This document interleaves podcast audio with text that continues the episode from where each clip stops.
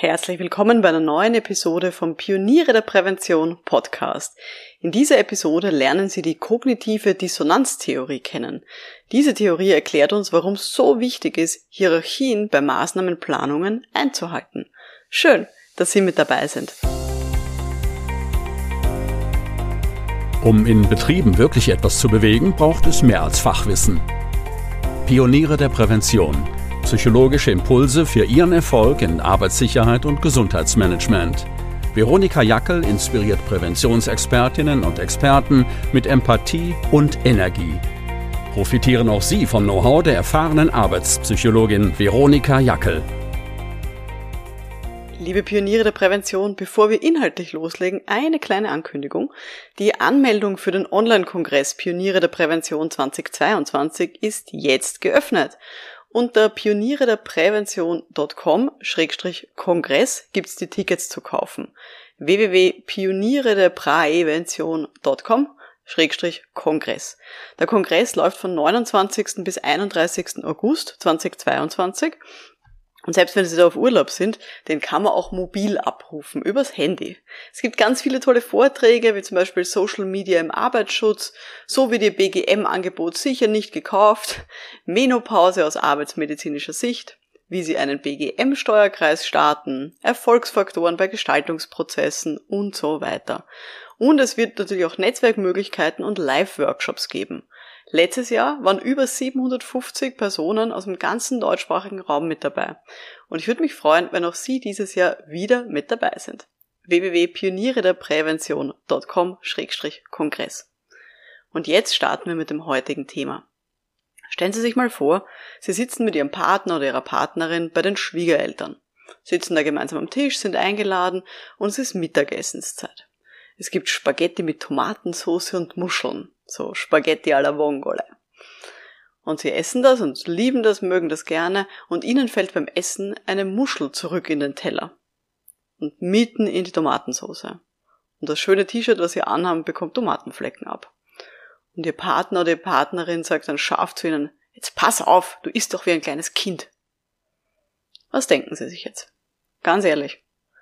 Ärgern Sie sich über die Aussage ihrem Partner, vielleicht ihre Schwiegereltern oder über eigenes Verhalten. Wollen Sie von Ihrem Partner oder Ihrer Partnerin gemaßregelt werden vor den Schwiegereltern? Wahrscheinlich nicht. Wahrscheinlich ärgern Sie sich mehr über ihn oder über sie als über sich selbst. Vielleicht denken Sie sich sowas wie, ja, das gehört sich nicht. Man regelt sowas unter vier Augen. Ich würde ihm das nicht verzeihen, wenn er vor meinen Eltern, äh, vor seinen Eltern ähm, mir in den Rücken fällt. Sie würden sich vielleicht ärgern über ihren Partner. Sie würden ihn abwerten. Sie würden sich vielleicht sowas denken wie, ah, so ein Trottel. Sie würden jetzt nicht super neutral reflektieren, oh, warum ist mir die Muschel aus der Hand gerutscht und wie könnte ich das in Zukunft vermeiden? Das würden sie nicht tun, wahrscheinlich. Und diese Reaktion ist vollkommen normal. Und ich erkläre Ihnen nachher auch warum. Ich möchte Ihnen gerne noch ein Beispiel erzählen. Nämlich habe ich mal eine Evaluierung psychischer Belastungen in einem Produktionsbetrieb gemacht und habe da einen Workshop gemacht mit den Beschäftigten aus der Produktion. Und bei dem Workshop war die Produktionsleiterin selber nicht mit dabei, so wie ich es immer handhabe, dass die Führungskräfte dann nicht mit dabei sind im ersten Schritt. Und es kam ganz viel Kritik von den Mitarbeiterinnen an der Produktionsleiterin. Da fallen dann so Zitate wie, ah, die schiebt immer die Verantwortung von sich, die ist nur von ihren eigenen Ideen überzeugt Schuldige zu suchen ist für sie wichtiger als Lösungen für die Zukunft zu erarbeiten. Die hört nicht auf die erfahrenen MitarbeiterInnen, die agiert nicht nachvollziehbar. Gemeldete Mängel werden über einen langen Zeitraum nicht behoben und wir haben eigentlich alle das Gefühl, die Produktionsleiterin ist fachlich nicht kompetent und entscheidet trotzdem alleine. Das sind die Zitate, die tatsächlich so gefallen sind. Okay, so weit, so gut. In dem Workshop habe ich mir dann natürlich jeweils Beispiele erzählen lassen aus dem Arbeitsalltag von den Leuten in der Produktion. Und ich habe den Eindruck gehabt, das sind ganz nachvollziehbare Eindrücke von den Beschäftigten. Also es gab viele Beispiele, in die ich mich da reinversetzen konnte. Und gesagt, okay, das sind offensichtlich deren arbeitsbedingte psychische Belastungen. Die Nachbesprechung war dann ausgemacht mit dem Geschäftsführer und der Produktionsleiterin gemeinsam. Ich muss dazu sagen, das war vor vielen, vielen Jahren und der Geschäftsführer wollte damals unbedingt bei jeder Nachbesprechung von den Workshops mit dabei sein und ich habe das leider zugelassen. Das hätte auch schief gehen können, dazu komme ich aber gleich noch. Jedenfalls bei der Nachbesprechung. Ich, die Produktionsleiterin der Geschäftsführer. Dort habe ich dann die Ergebnisse vom Workshop berichtet und eben auch, was die MitarbeiterInnen über die Produktionsleiterin gesagt haben. Und der Geschäftsführer hat sich das angehört und mich dann nach der Besprechung ähm, zur Seite geholt und mich unter vier Augen gefragt, Frau Jackel, soll ich die Produktionsleiterin kündigen? Und ich war zuerst komplett perplex.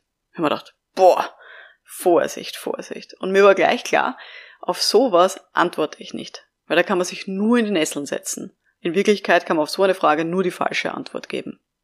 Und das war gut so, weil jetzt acht Jahre später ist die Produktionsleiterin immer noch in dem Betrieb, sie hat sich aber stark gebessert in ihren Führungsqualitäten. Und sie hat sogar ein wirklich großes Interesse an Arbeitspsychologie und auch Führung entwickelt. Und das hat mich total gefreut, weil das hätte auch ganz anders ausgehen können.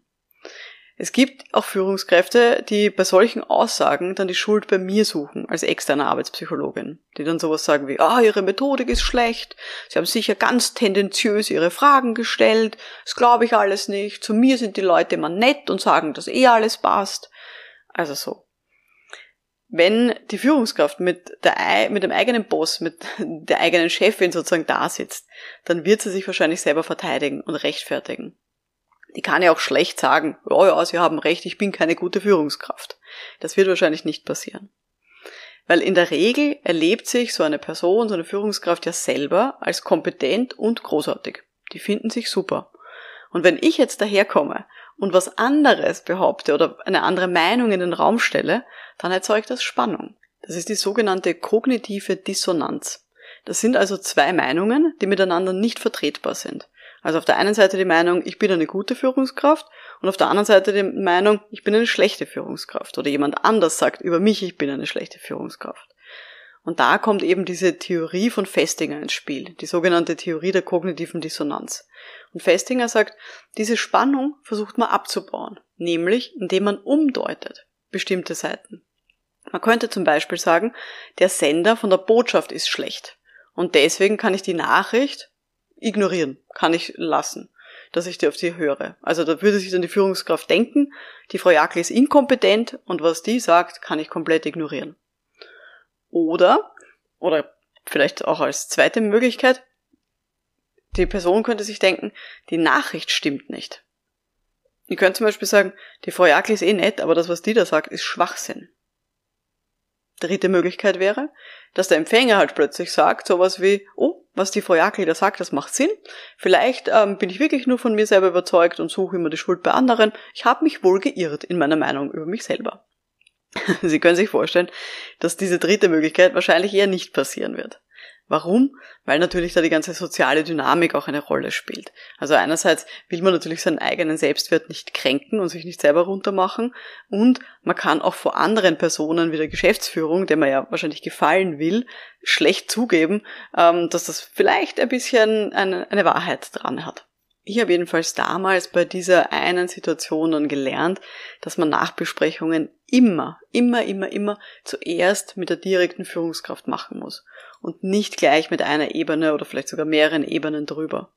Wenn es ein kritisches Thema ist, dann ist sogar wichtig, dass es vielleicht zuerst mal unter vier Augen passiert. Also ich mit der Führungskraft, der ich negatives Feedback rückmelden möchte dann hat man nämlich wirklich eine Chance auf eine ehrliche Reflexion und dann kann ich auch Vertrauen aufbauen mit der Führungskraft. Dann gibt's auch vielleicht weniger eben diese soziale Dynamik, dass da noch jemand sitzt, dem man eben gefallen möchte, sondern dass man dann vielleicht auch so ein bisschen eine ehrliche Reflexion über das tägliche Führungsverhalten zustande bekommt. Jetzt eine kleine Beobachtungsaufgabe der Woche für Sie. Wo erleben Sie denn selber kognitive Dissonanz? Also wo erleben Sie selber zwei Dinge, die unvereinbar sind? Und wie gehen Sie dann damit um? Also zum Beispiel, wenn Sie jetzt zum Beispiel, keine Ahnung, selber rauchen oder sich wenig bewegen und gleichzeitig im Gesundheitsmanagement arbeiten, sind ja möglicherweise zwei Dinge, die eher so unvereinbar miteinander sind. Wie gehen Sie dann damit um? Was ist so Ihre Lösung? Gut, das war die heutige Episode vom Podcast für Pioniere der Prävention. Wenn Sie an dem Thema interessiert sind, dann empfehle ich Ihnen zwei weitere Episoden, nämlich einmal die Episode Nummer 47. Da haben wir besprochen, was sind gefährliche Gespräche mit der Geschäftsführung. Und in der Episode Nummer 23 haben wir gesprochen darüber, wie man kritisches Feedback geben kann ohne Drama. Also Episode 47 und 23 würde ich Ihnen als nächstes empfehlen. Mein Name ist Veronika Jackel. Vielen Dank fürs Dabeisein und wir hören uns dann in der nächsten Episode. Bis dahin, alles Gute. Ciao.